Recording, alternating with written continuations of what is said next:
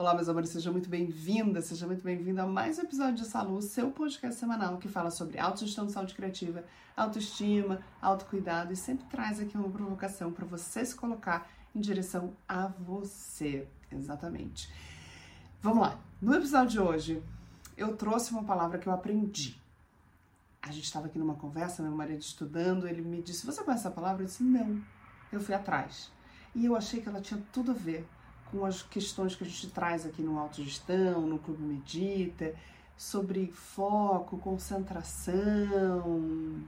Vou começar te fazendo perguntas.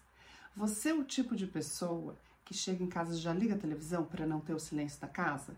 Ou que já sai, já põe um fone de ouvido para não ter que escutar outras coisas e não escutar os seus pensamentos, ou que liga o rádio para conversar com o mundo externo, ou que não tem a mínima paciência de não fazer nada. Eu conheço gente assim. Se você é uma dessas pessoas, você faz parte dessa pesquisa que foi feita na Universidade de Virgínia e saiu numa revista chamada Nature, que revelou que 67 67% dos homens e 25% das mulheres avaliadas preferem o castigo do que ficar num lugar isolado em silêncio. Ou seja, tem uma outra pesquisa que, segundo a ONU, cerca de 99% da população mundial sofre de fronemofobia. Sim, fronemofobia. Se você não sabe o que é, está sabendo agora é o medo de pensar. Oh, meu Deus, eu tenho medo de pensar assim. Temos medo de pensar. Temos medo do conhecimento.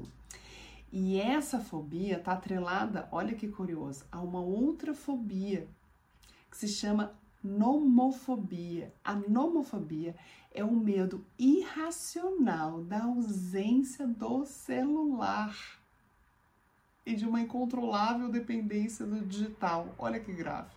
Já temos essas fobias, né? Bem-vindo ao século 21.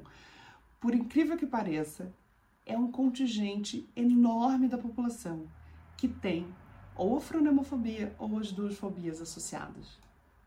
Grave, né? E o uso dos aparelhos, dos aparelhos celulares não acentuou esse tipo de medo nas pessoas. Ele, na verdade, é uma alternativa que as pessoas têm para encontrar a fuga dos seus medos. Porque, falando da fronemofobia, se eu tenho celular, antigamente eu tinha só a televisão, eu tinha só o rádio, agora eu tenho o celular. Então, se eu tenho a fronemofobia, se eu tenho medo de pensar, eu recorro para o celular, porque ali a minha mente se ocupa de um vazio de inércia. Concorda? Se a gente ficar ali, né? O tal do scrolling, ficar passando, ficar vendo os stories infindavelmente, tudo isso é uma inércia da cabeça, do pensamento. Esse é o medo de pensar. Porque eu não quero ouvir as vozes da minha cabeça. Eu não quero ouvir esse megafone que tem na minha cabeça, né? No episódio passado a gente falou que esse megafone é o nosso ego, então eu não quero lidar com esses pensamentos. Então, o que, que eu faço? Eu anestesio. Como é que eu anestesio? Ocupo eles com uma outra coisa que não me faz pensar. O fronemofóbico prefere consumir coisas que não fazem ele pensar, nem refletir e nem gerar um senso crítico. Vamos lá, vou, agora eu vou ser cancelado aqui. Memes, piadas, fake news, humor barato, besterol, é, qualquer tipo de coisa que aliene o meu pensamento, o fronemofóbico gosta. Por isso, é, por, conta, por conta desse tipo de conteúdo, eles não vêm redondinho, né? É...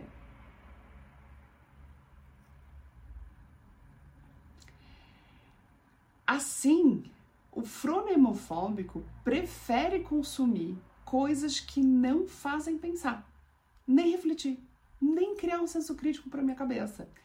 Ou seja, vou ser cancelado agora. O fronemofóbico ocupa a sua mente de uma forma de inércia do pensamento através de meme, piada, fake news, é, stand-ups baratos, humores baratos, besterol. Vamos lá, gente, antes de eu ser cancelado. Isso, o franemofóbico faz isso com frequência, mais de 14 horas por dia. Não é você que naquele momento do dia resolveu ver um besterol. Não é isso. O franemofóbico é uma fobia. Ou seja, ele usa esse recurso de alienar o pensamento o tempo inteiro. Por que, que ele usa esses conteúdos? Esses conteúdos, o conteúdo já vem redondinho. O conteúdo não te instiga a provocação, não te instiga a pensar, não te instiga a criar um senso crítico. Já vem ilustrado, já vem desenhado, a piada já vem explicada, já vem temperadinho, já vem pronto para o cérebro dizer. né? O cérebro fica lá sentado no sofá fazendo. Ai, que ótimo.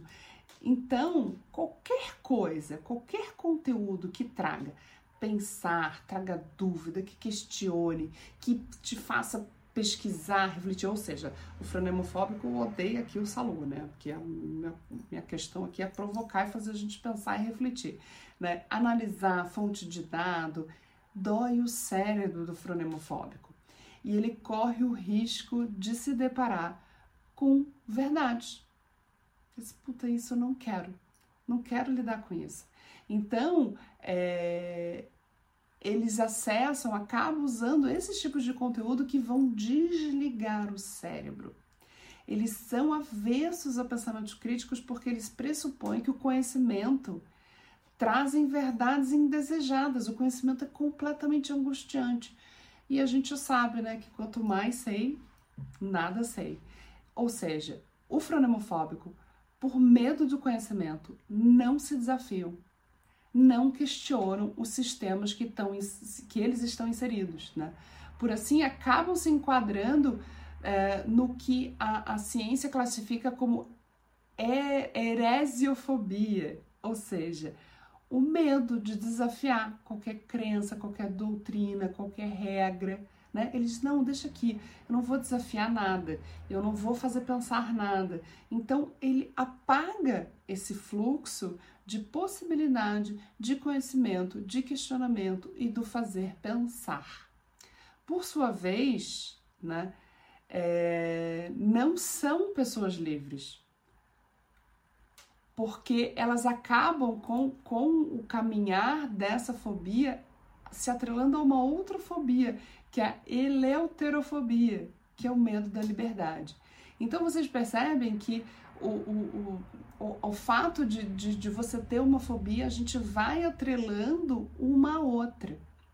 Por quê? Porque a gente não pensa. E quando a gente começa a pesquisar sobre fobia, não sei se vocês já fizeram isso, é um pouco desesperador, porque tem nomes e fobia para um monte de coisa que a gente nem sabe que tem. Vocês acreditam? Então vai dando, vai dando uma coisa, você diz, meu Deus, olha essa quantidade de fobia, será que eu tenho isso? Meu Deus, eu tenho isso. Aí você começa a descobrir um monte de fobia que você não sabia.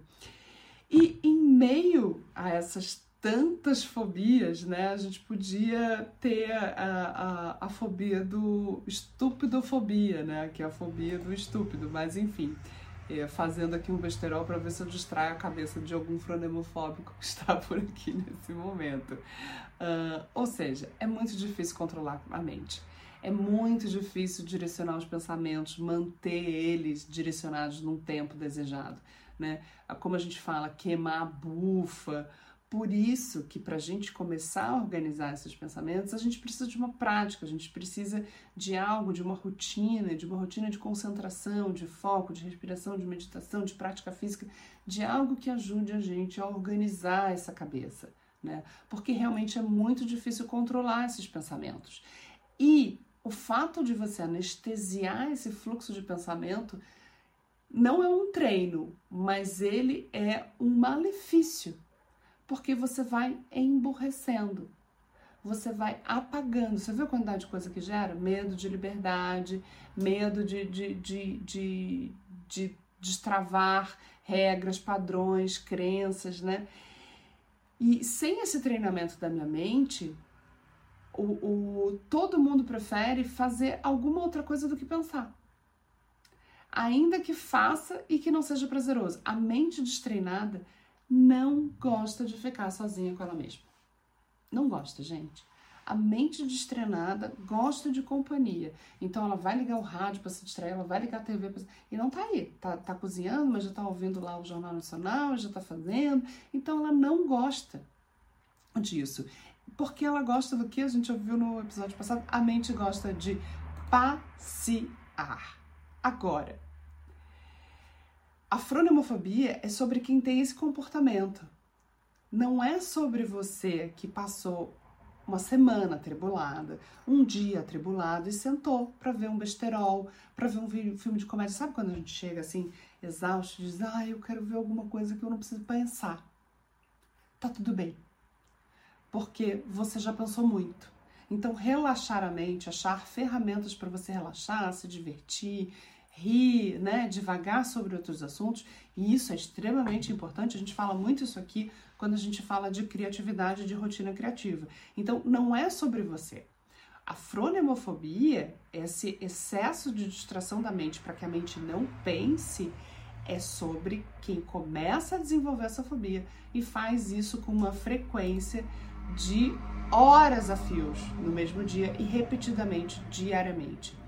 É, e a gente está acompanhando aí uma geração, né, que inclusive tem uma geração de adolescentes que tem o apelido de neném, que é essa geração que fica passando o dedo sobre os conteúdos e que eles não assistem nem mais os 15 segundos, né? Tem uma série de, de, de, vídeos de 15 segundos, eles nem assistem mais o 15. Ele vê o primeiro 3 segundos e passa. A média são 3 segundos, gente vê o 3 segundos e passa, né? E eles não se conectam a nada.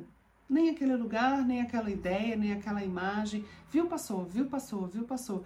Que é, que é o, o apelido do neném, né? Não é esse, nem esse, nem esse, nem esse, nem esse.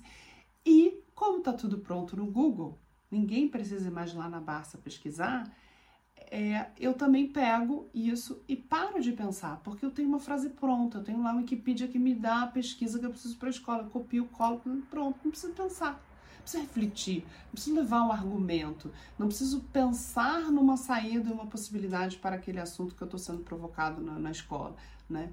Por isso que a gente, aprendendo a ouvir os pensamentos, editar esses pensamentos, é um treino organizar as ideias, pensar, refletir, criticar, são verbos potentes do ato de filosofar. É um treino, é sobre expandir a nossa mente. Isso é tão importante é, também no. A gente falou dos adolescentes, mas também lá no avançar das idades, para que a gente continue com a nossa mente ativa, presente, com atenção plena, mesmo que se aposente, continue lendo, continue estudando, continue trazendo informações, questionamentos, conversando, roda de conversa, trocando, porque o cérebro precisa dessa atividade. O cérebro precisa ser convidado a focar, né? É, é, a, a ter essa presença ativa, para ter essa presença criativa, porque senão, amores, ele faz a mesma coisa que a gente faz. Ele senta no sofá e fica ali, gerando essa inércia, né?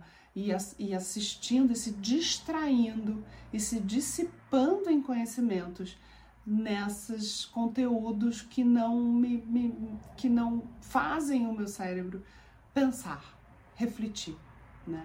Então, esse, essa foi a provocação de hoje, assim, porque eu, eu achei essa palavra, essa palavra caiu aqui dessa semana aqui em casa. Eu disse, puta, ela tem muito a ver com o que a gente está falando. Ela tem muito a ver com esse momento de conexão dessa vida que a gente está vivendo, extrema, na hiperconectividade da, da vida e da urgência da vida, né? É, e o quanto isso às vezes também não está ligado a ficar distraindo o meu cérebro. A gente fala tanto em procrastinação, tem tantos cursos, tantas falas para te ajudar a não procrastinar, mas olha quantas coisas estão amarradas por trás disso, né? O quanto eu vivo num mundo que me distrai, né? Então, meus amores, hoje eu trouxe para vocês fronemofobia. Quero saber se você já tinha ouvido falar disso, se você ainda não ouviu, me conta aqui é, e vamos refletir sobre isso.